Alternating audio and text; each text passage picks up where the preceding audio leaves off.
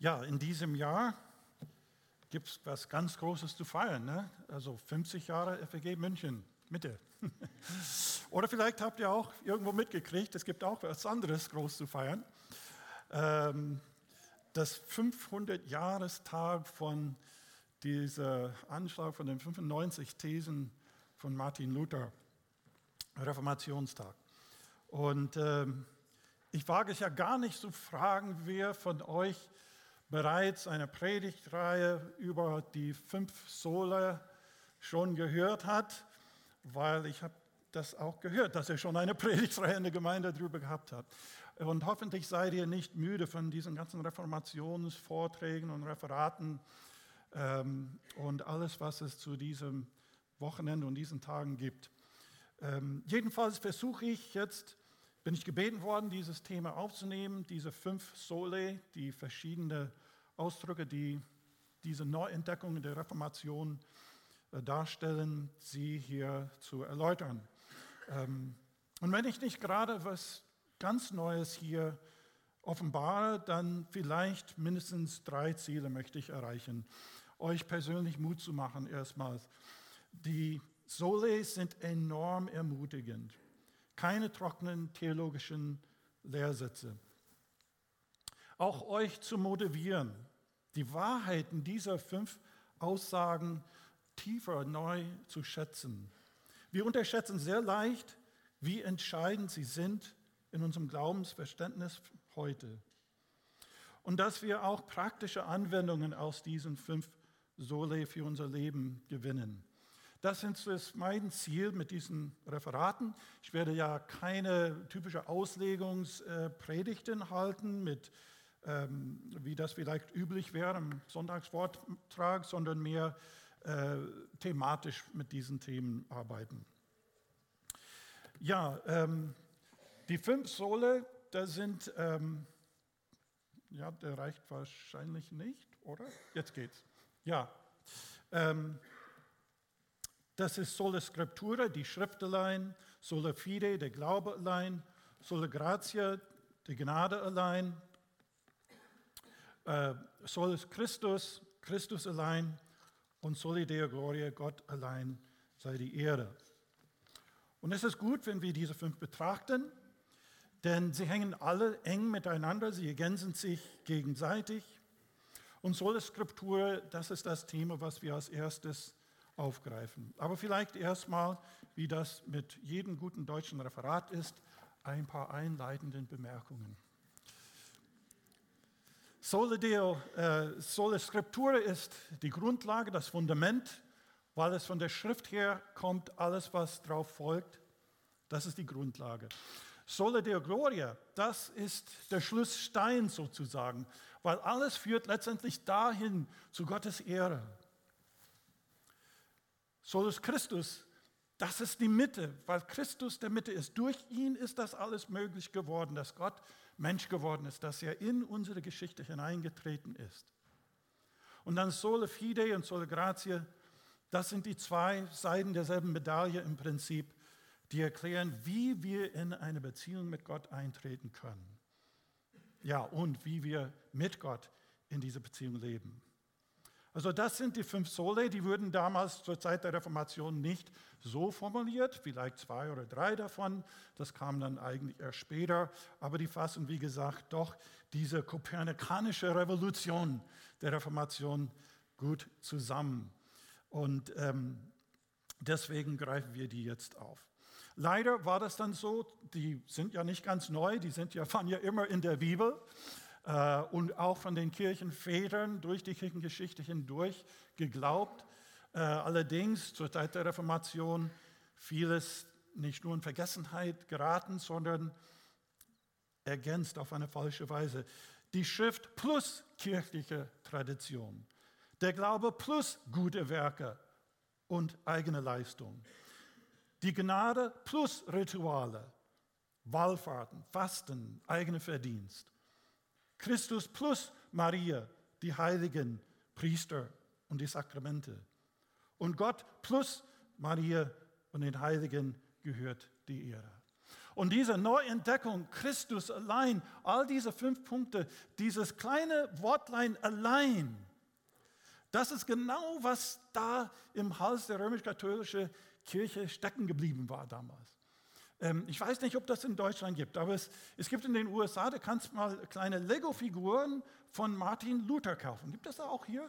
Ich weiß nicht. Ja, und, und auf der Verpackung von diesen äh, kleinen Figuren ähm, als Warnung für Kleinkinder heißt das Erstickungsgefahr.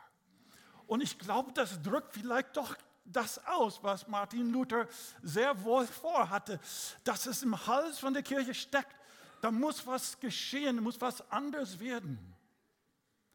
Vielleicht steckt das euch im Hals, bis wir zum Schluss kommen, dann diese Freizeit. Ich weiß es nicht. Hoffentlich ist es Gottes Geist, der das, das tut. Ähm, ja, und dies haben wir tatsächlich der Reformation zu verdanken, dass diese Wahrheiten neu wiederentdeckt worden sind. Und wir sind tatsächlich, glaube ich, auch in der Gefahr, heute diese Wahrheiten ein klein wenig zu übersehen und zu vergessen. Und ich weiß nicht mit all den Feierlichkeiten, was mit der Reformation zusammenhängt, ob diese Wahrheiten, die wirklich so zentral waren, auch so deutlich verkündigt wird und in der Mitte von dem ganzen Geschehen gestellt werden. Ja, jedenfalls äh, zwei Missverständnisse, ähm, die, das, da, also, das funktioniert offensichtlich nicht. Also ich muss mal bitten, dass du da einigermaßen mithörst und dann diesen Slides äh, äh, fortsetzt. Jedenfalls zwei Missverständnisse, die ich vorab äh, abklären möchte. Manchmal werden diese fünf Sole als nur negative, dekonstruktive Polemik verstanden, also etwas nur gegen was, gegen die römisch-katholische Kirche und die Lehre von damals. Ähm, sicherlich war da, waren sie eine Korrektur. Aber sie sind auch durchaus positive, konstruktive, mutmachende, grundsätzliche Ausdrücke eines biblischen Glaubens. Und auf diese Weise möchte ich sie so behandeln. Und dann zweitens, manchmal werden sie nur als abstrakte theologische Lehrsätze verstanden, die wenig mit dem Alltag zu tun haben. Also Lehr, Lehrsätze, Lehrsätze.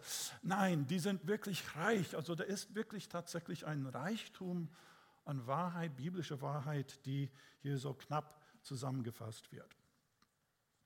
Also ähm, Sie sind nicht nur Theologie, sondern sie sind auch Theologie, die uns in unserer Beziehung mit Gott ganz prägend sein sollen.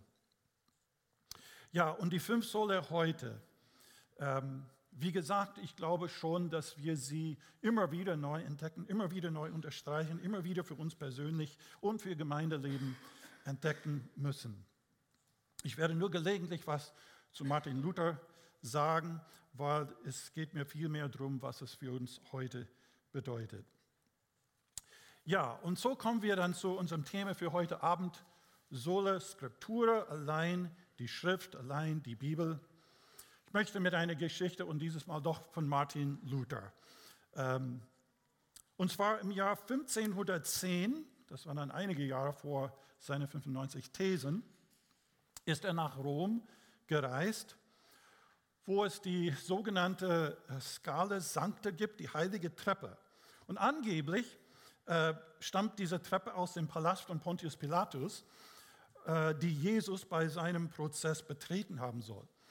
Und es würde von der Kirche behauptet, wenn, du, äh, wenn man diese heilige Treppe betend auf die Knie bestieg, und zwar bei jeder Stufe ein Vater unser sagt, dann würde, wurde ein Ablass für verstorbenen Verwandten gewährt. Und das heißt, diese Verwandte würde entweder aus dem Fegefeuer befreit oder eine äh, Kürzung der Zeit in, im Fegefeuer.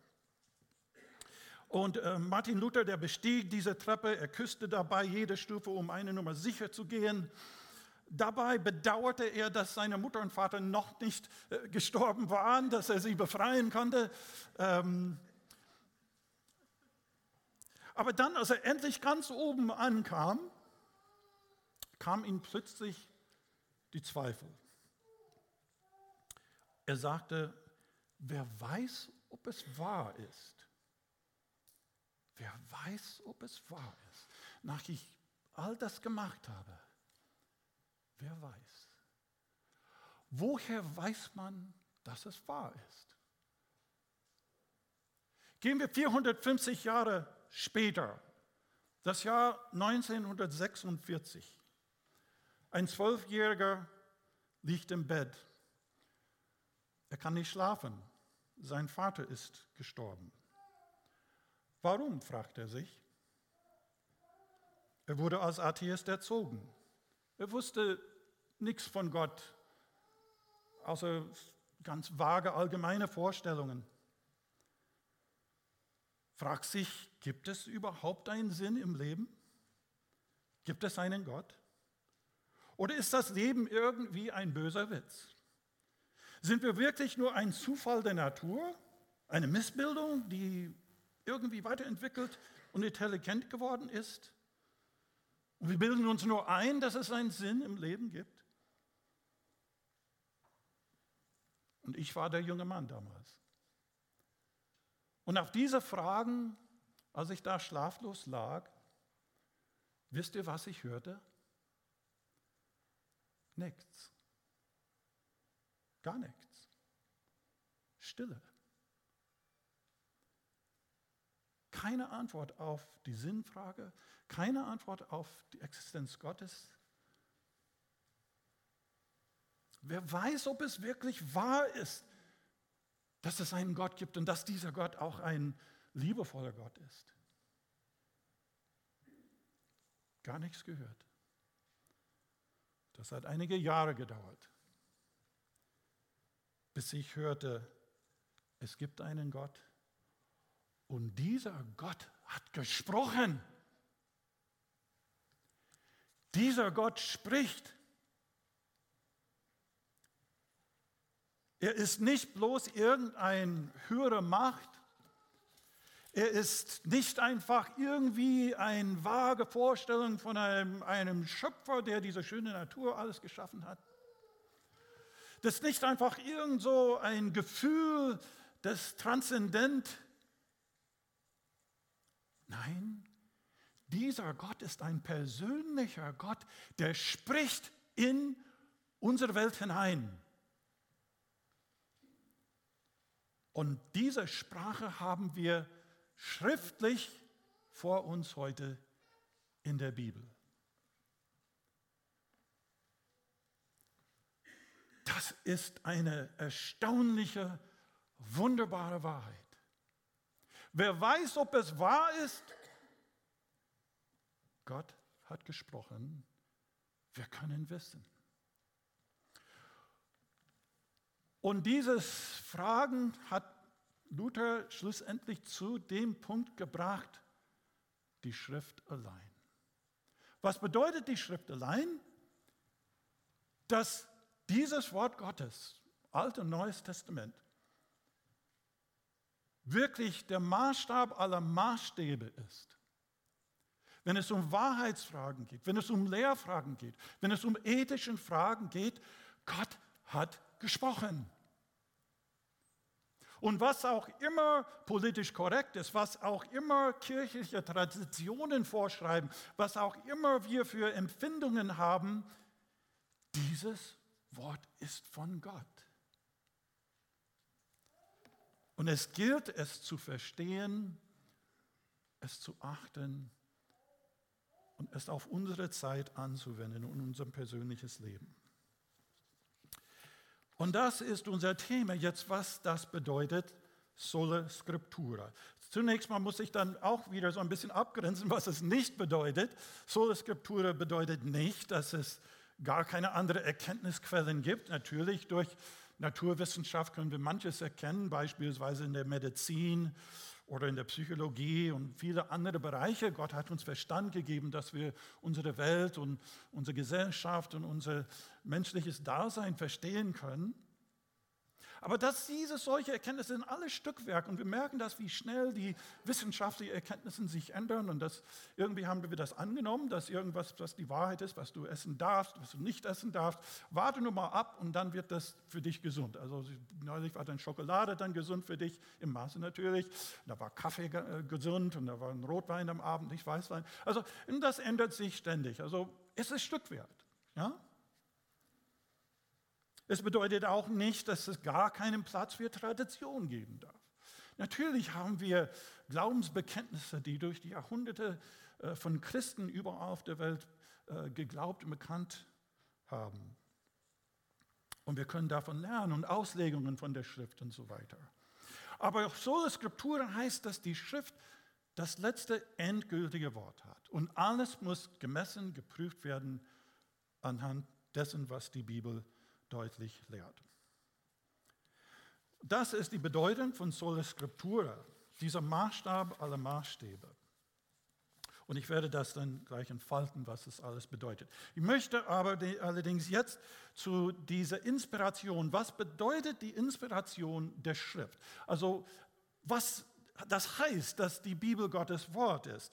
Und für meinen Haupttext möchte ich dafür 2. Petrus Kapitel 1, ab Vers 12. Äh, ich werde andere Teile des Kapitels lesen, also falls ihr eine Bibel dabei habt, könnt ihr das vielleicht auch mal aufschlagen. Ich werde zwischendurch äh, Bezug darauf nehmen. 2. Petrus, Kapitel 1. Übrigens, ich erlaube mir als ganz lockerer Amerikaner du zu sagen und ihr könnt das mir auch sagen. Ähm, jedenfalls äh, lesen wir jetzt ähm, diese äh, Schriftteil hier, 2. Petrus Kapitel 1 ab Vers 12. Da schreibt Petrus, darum will ich euch allzeit daran erinnern, obwohl ihr es wisst, obwohl ihr es wisst und gestärkt seid in der Wahrheit, die nun gegenwärtig ist. Ich halte es aber für richtig, solange ich in dieser, in dieser Hütte bin, euch zu wecken und zu erinnern. Denn ich weiß, dass meine Hütte bald abgebrochen wird. Er weiß, dass er bald sterben wird. Wie es mir auch unser Herr Jesus Christus eröffnet hat. Ich will aber allen Fleiß darauf verwenden, dass ihr dies allezeit nach meinen Hinscheiden im Gedächtnis behaltet. Denn wir sind nicht ausgekugelten Fabeln gefolgt, als wir euch kundgetan haben, die Kraft des Kommen unseres Herrn Jesus Christus, sondern wir haben, wir haben seine Herrlichkeit mit eigenen Augen gesehen. Denn er empfing von Gott, den Vater, Ehre und Preis durch eine Stimme, die zu ihm kam von der großen Herrlichkeit. Dies ist mein lieber Sohn, an dem ich wohlgefallen habe. Und diese Stimme haben wir gehört vom Himmel kommen als wir mit ihm waren auf dem heiligen Berg. Umso fester haben wir das prophetische Wort, dass ihr tut gut dran, dass ihr darauf achtet, als auf ein Licht, das da scheint an einem dunklen Ort, bis der Tag anbricht und eine Morgenröte aufgeht in euren Herzen. Und das sollt ihr vor allem wissen, dass keine Weissagung in der Schrift aus eigener Auslegung geschieht, denn es ist noch nie eine Weissagung aus menschlichem Willen hervorgebracht worden, sondern getrieben vom Heiligen Geist haben Menschen in Gottes Auftrag geredet. Also das Anliegen des Petrus ist, er wird bald sterben. Und er möchte, dass die Gläubigen nicht vergisst, was sie von Jesus Christus erkannt haben. Und er betont, dass die Botschaft, die er ihnen vermittelt hat über Jesus, vertrauenswürdig, wahrheitsgemäß und zuverlässig ist. Und zwar, sie ist kein Mythos, kein Fabel, keine Erfindung menschlicher Fantasie. Und das Anliegen des Petrus war nicht unberechtigt, denn äh, diesen, äh, dieses Misstrauen, dieses Zweifel hinsichtlich der biblischen Botschaft war genauso gekommen. Und das Anliegen des Petrus war, äh, ist heute noch auch relevant.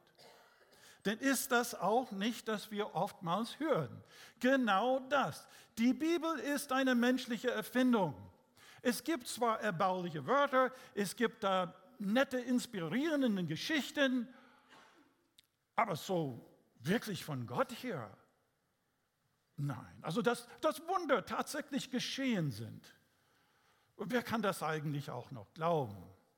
Das sind alle so, so märchenmäßig äh, Geschichten, die, äh, wie ein Theologe gesagt hat, sie müssen entmythologisiert werden. Also nur Theologen können solche Begriffe da äh, erfinden.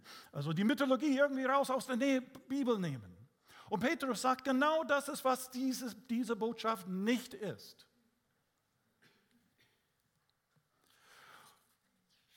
Also die historische kritische Methode hat die Bibel auseinandergenommen und auseinandergerissen. Und ich weiß noch, als ich biblische Unterweisung äh, in München und woanders da mit den Jugendlichen, so, so 12, 13-Jährigen gemacht habe, wie sie dann schon von der Schule her mit dieser kritischen Einstellung zur Bibel kamen. Also das ist gang und gäbe. Also genau das, was Petrus befürchtet hat, ist heute eingetreten. Ich vermute, einige von euch haben ähnliche Fragen. Und Petrus gibt in diesem Text zwei Gründe, warum diese Botschaft, was wir in der Bibel haben, vollkommen wahrheitsgemäß und zuverlässig ist. Er beschreibt in den Versen 16 bis 18, dass er ein Augenzeuge war, dessen, was er hier, wovon er berichtet. Er hat selbst erlebt. Und Petrus nimmt hier Bezug auf die, diese sogenannte Verklärung Jesu, wo er auf dem Berg war mit Jesus. Das wird in Matthäus 17 zum Beispiel berichtet. Und wo Jesus in seiner Herrlichkeit, einen kleinen Blick seiner Herrlichkeit durchleuchtete. Ihr kennt ja vielleicht die Geschichte. Und die Stimme von, vom Himmel. Und Petrus sagt, da, da war ich da und das habe ich gehört. Und aus dieser eigene Erfahrung mit Jesus, das, das berichte ich. Das ist zuverlässig.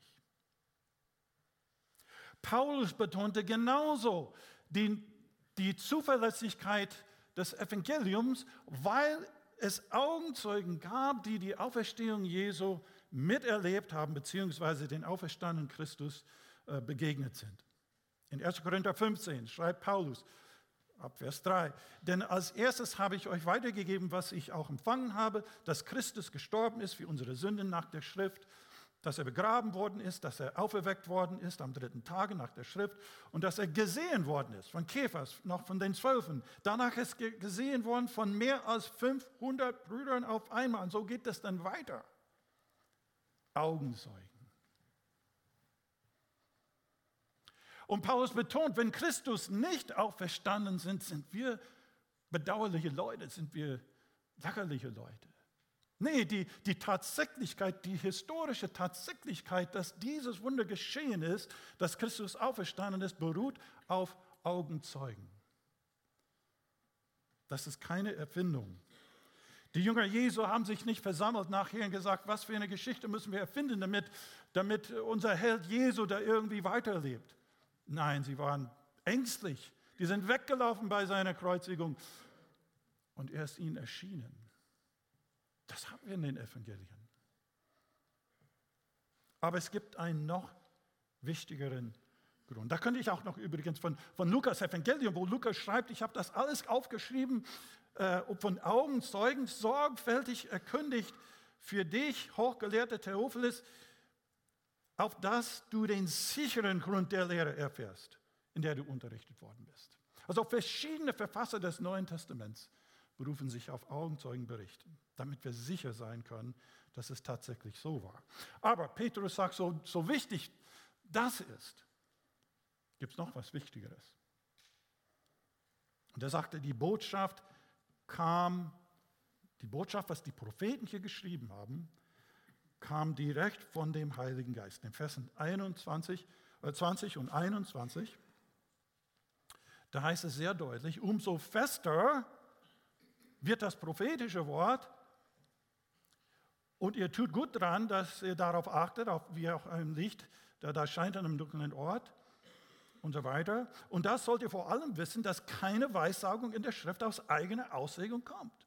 Es ist nie eine Weissagung aus menschlichem Willen hervorgebracht worden, sondern getrieben vom Heiligen Geist haben Menschen in Gottes Auftrag geredet.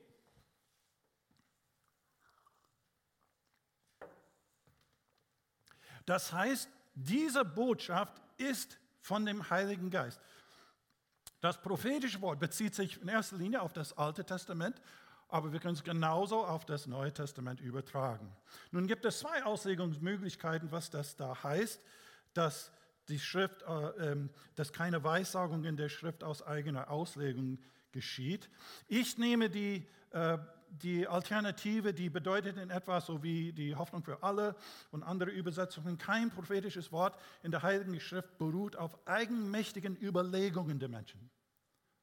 Anders gesagt, es war nicht, als ob die Propheten, die, die haben sich irgendwo so eine nette Idee gehabt und sagt, Mensch, das ist inspirierend, ich schreibe was auf. Oder irgendein Traum. Nein, das heißt, das kam von Gott her. Das waren nicht ihre eigenen Ideen. Das hat Gottes Geist ihnen gegeben. Und das wird dann sehr deutlich in dem letzten Teil.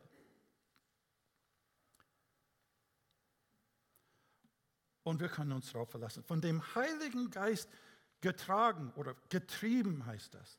Die Hoffnung für alle übersetzt. Immer trieb sie der Heilige Geist dazu, das auszusprechen, was Gott ihnen gab. Und das heißt, nicht bloß die Gedanken inspiriert sind, sondern das genaue Wortlaut wurde von Gott inspiriert. Nun klar, wir sehen die, die Persönlichkeit der verschiedenen Propheten und, und Verfassern. Wir sehen verschiedene Stile, die sie geschrieben Aber Gott hat durch die Menschen, durch diese Eigenarten, durch ihre äh, Erlebnisse und Erfahrungen, es war Gottes Geist, der diese Worte gegeben hat. Und nicht nur Worte, sondern Wörter, die Wörter selbst. Ähm, in 2. Timotheus Kapitel 3 hat Paulus das noch genauer geschrieben. 2. Timotheus 3, 16 und 17 heißt das, denn alle Schrift von Gott eingegeben ist Nütze zur Lehre, zur Zurechtweisung, zur Besserung, zur Erziehung in der Gerechtigkeit, dass der Mensch Gottes vollkommen sei und zu allem guten Werk geschickt. Nur dieses von Gott eingegeben, das, das heißt wörtlich von Gott gehaucht. Und ähm, was heißt das von Gott gehaucht? Das heißt, die Heilige Schrift würde, als ob der Atem Gottes, und übrigens vor allem im Alten Testament das Ruach, das, das, der Begriff für Hauch ist derselbe Begriff für Geist wie im Heiligen Geist. Und von Gott gehaucht heißt in etwa, so wie bei diesem Luftballon, du siehst das seinen roten, Und jetzt haben wir ein nicht von Gott gehauchtes, von Ott gehauchte Luftballon. Ja, ein von Ott gehauchter Luftballon. Und, und merkt, was das ist. Natürlich, es gibt, ich habe ja auch verschiedene Farben, könnt ihr auch eine gelbe machen. Ähm, das ist ein roten, aber der Hauch, was es eigentlich Gestalt gibt, das kam von mir. Und das ist die Idee, oh, pardon, das ist die Idee, dass die Schrift wirklich so fast wie der Atem Gottes diese Worte gefüllt hat. Nun seht ihr, wie wertvoll dieses Wort ist, wenn wir das so verstehen. Das ist was ganz anderes als irgend so ein nettes Gedichtel, was einem inspiriert. So ist das biblische Verständnis und so sagt Petrus, so musst ihr dieses Wort verstehen und ernst nehmen und nicht vergessen und nicht verwässern und nicht unterstellen auf irgendwas anderes. Und das bringt uns dann zu der eigentlichen Bedeutung für heute. Und da habe ich hier mehrere Punkte. Ich versuche das kurz zu fassen. Ich weiß gar nicht, wann ich dann aufhören soll. Das ist gefährlich. Wisst ihr, was das bedeutet, wenn ich meine Armbanduhr da lege? Gar nichts. ähm, ich weiß, wann, wann sollen wir aufhören? So, wie viel Zeit haben wir? Ja, okay, schaffen wir. Okay, also die Bedeutung dieses Sola Scriptura heute. Ich hoffe, dass es dann schon einigermaßen spannende Sache ist, wenn wir, wenn wir das Wort Gottes so verstehen. Ja? Und was heißt das dann? Als erstes, die Autorität der Schrift. Und das ist genau der, der Kern von Sola-Skriptur. Das heißt allein die Schrift. Also wir machen uns selbst nicht zu Richtern über dem Wort, über dem Wort stehen, sondern zu Hörern und Dienern, die unter dem Wort stehen. Siehst du, das ist das Problem, wenn, wenn wir da einmal rütteln hier und sagen, naja, das, das ist nicht so ganz korrekt, was der Petrus geschrieben hat und ja, der Johannes, der hat das auch nicht so ganz richtig hingekriegt und das muss der andere erfunden haben. Wir machen uns zum Richter über dem Wort. Und wir sprechen das ab, dass das wirklich ist, was Gott gegeben hat. Wir müssen das als Geschenk von Gott zu empfangen. Und natürlich spricht Gott lebendig durch dieses Wort, aber es sind auch die Wörter, durch die er spricht.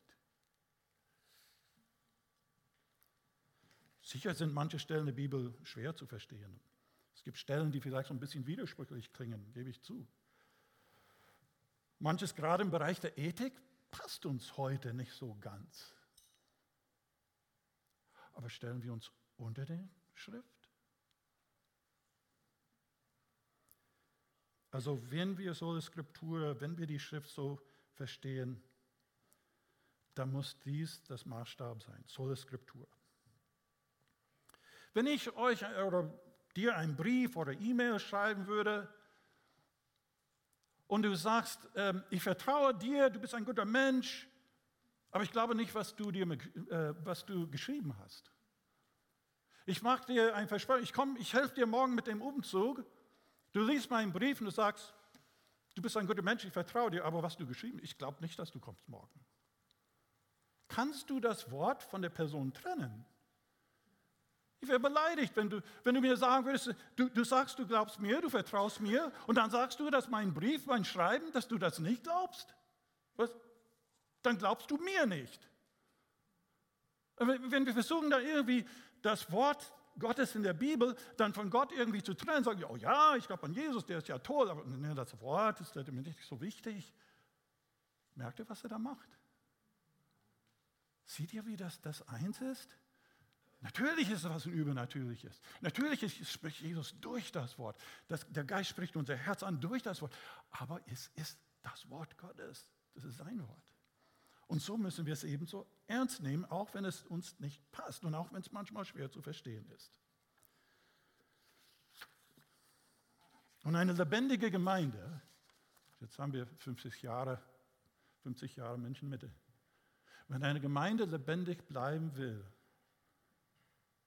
muss es auch sich unter das Wort stellen. Das wird nicht immer populär sein. Zweitens, die Auslegung der Schrift. Wir legen die Schrift nicht beliebig aus, sondern erforschen die Schrift nach dem ursprünglichen Sinn und wenden diesen Sinn heute an. Das ist ganz wichtig. Nehmen wir nochmals das Beispiel. Wenn, und das sagt Petrus, er sagt, auch bei der Auslegung der Schrift ist es nicht eine eigene Sache.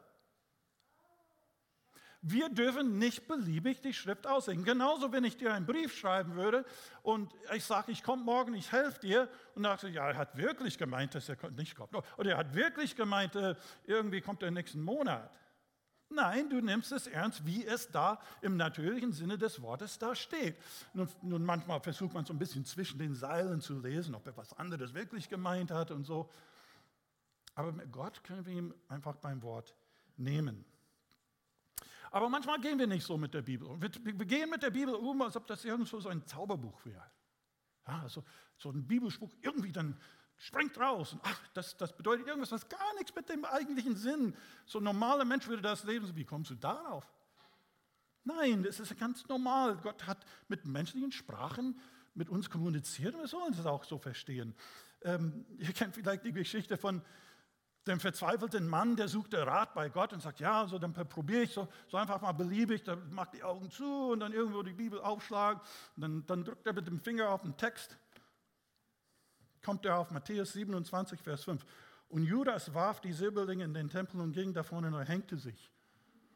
So, das kann nicht das Richtige sein. Probiere ich das nochmals.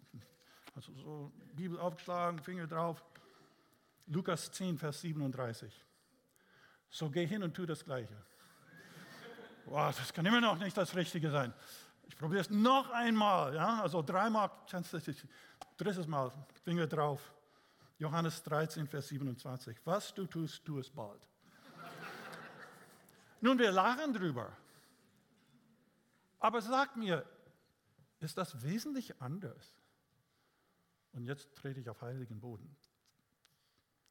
Wenn wir ein Bibelvers so einfach aus der Losung dann so zaubermäßig sagen, oh, nee, also wir müssen das Wort im natürlichen Sinn, im Zusammenhang verstehen. Ich habe nichts dagegen, wenn ihr die Losung liest. Ja, ihr könnt das aus dem Video streichen, das Ganze. Ähm, Martin Luther hat das auch so gesagt übrigens. Ich darf da auch nochmal sein Luther-Zitat. Er schrieb zur Schriftauslegung, hat Luther gesagt, dass weder eine Ableitung noch eine bildliche Bedeutung bei irgendeiner Schriftstelle zugelassen werde, wenn nicht der eindeutige Zusammenhang das Wort das erzwingt, sondern überall muss man sich der schlichten, reinen, natürlichen Bedeutung der Worte anschließen, wie sie die Grammatik und der Sprachgebrauch fordert, den Gott unter den Menschen geschaffen hat. Wenn nun es irgendeinem erlaubt sein soll, nach seiner Willkür Ableitungen und Bildworte in der Schrift zu erdichten, was wird dann die ganze Schrift anders sein als ein vom Winde hin und her bewegtes Rohr? Also lassen wir dieses Buch nicht zu einem Zauberbuch wie ein vom Winde gewegtes Rohr werden, sondern nehmen wir es ernst, indem wir versuchen, den Sinn zu verstehen, wie es geschrieben wurde. Paulus sagte 2. Timotheus 2, Vers 15, bemühe dich darum, dich vor Gott zu erweisen als ein angesehener und untadeliger Arbeiter, der das Wort der Wahrheit recht vertritt. Drittens, die Lehre der Schrift. Wir machen die Bibel zur Richtschnur der Lehre. Das ist vielleicht das, was äh, vor allem in der Reformationszeit so wichtig war, die ganzen Traditionen und Überlieferungen zu prüfen anhand von der Schrift. Ob das dann Theologiebücher sind, ob das Andachtsbücher sind, ob das Predigte oder Vorträge sind, ob das Zeugnisse oder Berichte oder sonstige Informationen und Meinungen, gilt immer zu prüfen, ob diese Lehre sich so mit der Schrift verhält und im Einklang ist. Paulus hat Timotheus gewarnt, 2. Timotheus Kapitel 4, Vers 3 und 4, denn es wird die Zeit kommen, da die heilsame Lehre nicht ertragen werden, sondern, dann, sondern nach einem eigenen Begehren werden sie sich selbst Lehrer aufladen, nach denen ihnen die Ohren jucken und werden die Ohren von der Wahrheit abwenden und sich den Fabeln zukehren. Sagt das, das wird kommen. Das ist auch heute. So denkt nur an die vielen Sekten. Und was tun sie? Das sind, das sind oftmals Gruppen, die sehr gerne die Bibel zitieren. Aber was tun sie? Sie pflücken dann die verschiedenen Bibelverse aus dem Zusammenhang. Und genau das dann geschieht, was Paulus sagt. Ich möchte damit nicht sagen, wir sollen alle grundsätzlich misstrauisch sein. Ich weiß, das ist eine gewisse, vielleicht deutsche Eigenart, wenn ich das so mal sagen darf, so ein bisschen misstrauisch und kritisch. Das meine ich nicht. Wir sollen fröhliche Christen sein, demütig sein, aber auch wachsam. Viertens, die Genügsamkeit der Schrift. Wir finden in der Bibel alles, was wir für unser Leben mit Gott brauchen. Und ich habe natürlich nichts gegen Andachtsbücher und verschiedene Studienhilfen und so, aber schlussendlich ist es die Heilige Schrift. Am Anfang von dem im 1. Petrus 1, äh, Vers 3 und 4, ähm, da heißt es, alles, was zum Leben und zur Frömmigkeit dient, hat uns seine göttliche Kraft geschenkt durch die Erkenntnis, Erkenntnis, also nicht durch irgendeine Erfahrung, sondern das alles, was wir brauchen, hat er durch die Erkenntnis dessen, der uns berufen hat, durch seine Herrlichkeit und Kraft. Durch sie sind uns die kostbaren und allergrößten Verheißungen geschenkt, damit ihr durch sie Anteil bekommt an der göttlichen Natur, wenn ihr der Vergänglichkeit entflieht, die durch Begierde der Welt ist. Das gesagt? Willst du Christus ähnlich werden? Die göttliche Natur, oh, das, ist, das ist eine Nummer zu groß für mich. So, so, so göttlicher zu werden. Er sagt, ja, also so können wir wie kleine, wie, wie C.S. Lewis gesagt, so wie kleine Christus werden, dass das Christus Gestalt in uns nimmt. Und ich sage, wo kommt das her?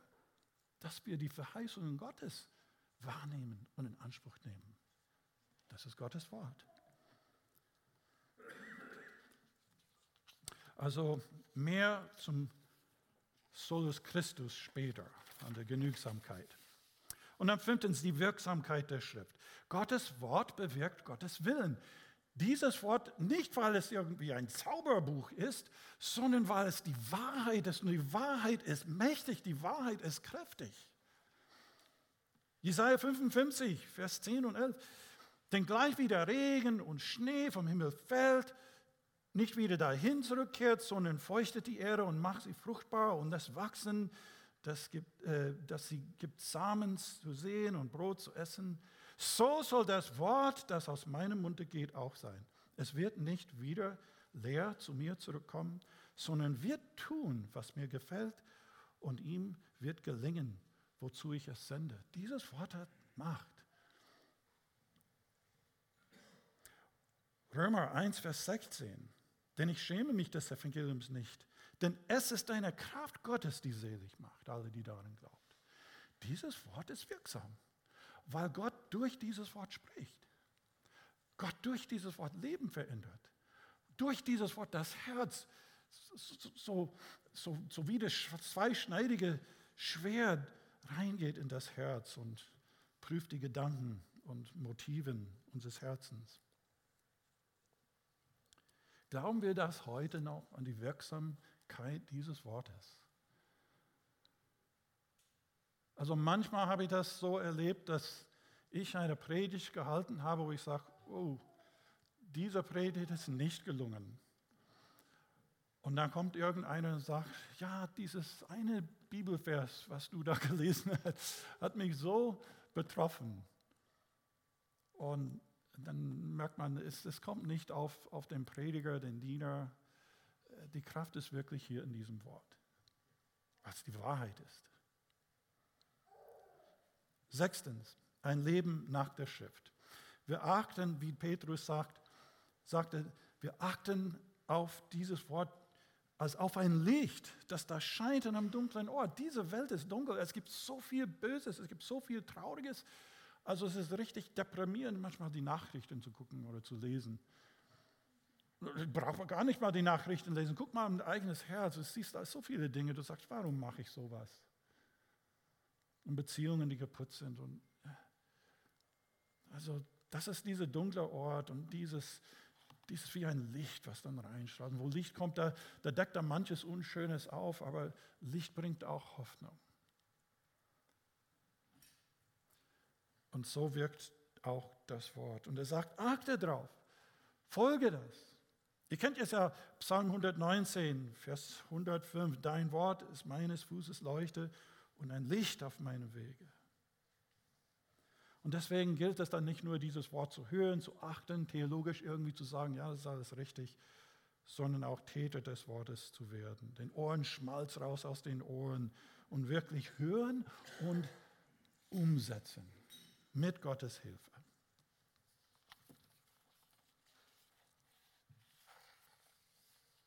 Und dann jetzt ganz zum Schluss. Ihr kennt ihr sicher, habt es wahrscheinlich mehrfach gehört, was einige Jahre später nach den 95 Thesen, wo Luther vor dem Reichstag in Worms erschien. Und wurde aufgefordert, alles zu widerrufen, was er geschrieben hat. Und dann diese äh, bekannte Antwort, der muss noch mal seinen Tag überlegen, das, denn die Konsequenzen waren ganz enorm. Er ist davon ausgegangen, dass er wirklich auf dem Scheiterhaufen landet. Und dann hat er dieses gesagt, wenn ich nicht durch Zeugnisse der Schrift, wenn ich nicht durch Zeugnisse der Schrift und klare Vernunftsgründe überzeugt werde.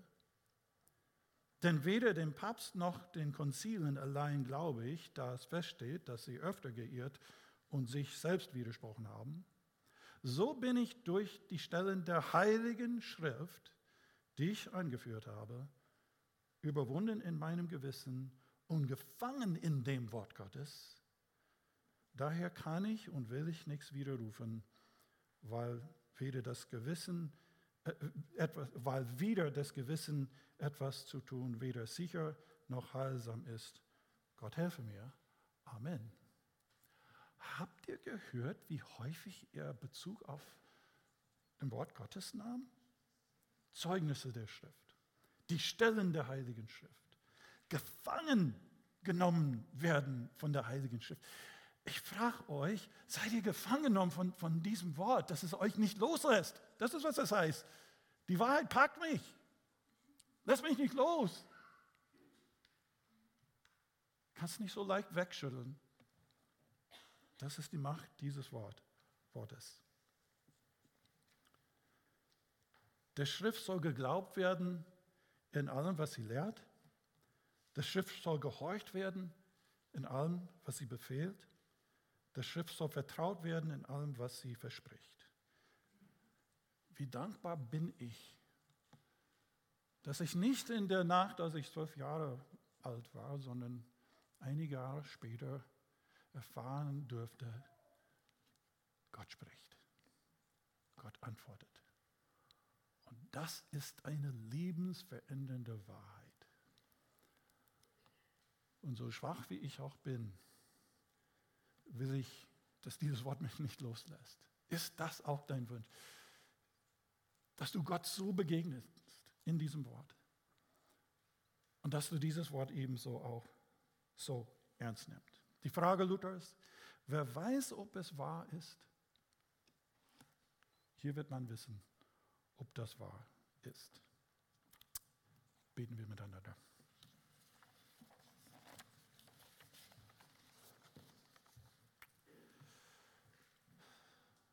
Lieber Herr, wir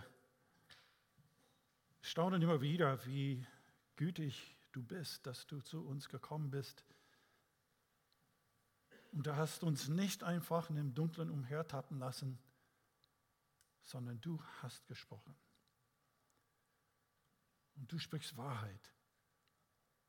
Wie ein Licht strahlt deine Wahrheit hinein. Hilf uns, Herr, dass wir dein Wort nicht nur so theoretisch so verstehen, sondern dass wir in dem Licht dieses Wortes auch wandeln. Dass Sola Scriptur, dass allein die Schrift den Weg weist für so viele Fragen, persönliche Fragen, Fragen der Gesellschaft, Fragen der Theologie. Herr, danke, dass du gesprochen hast. Amen.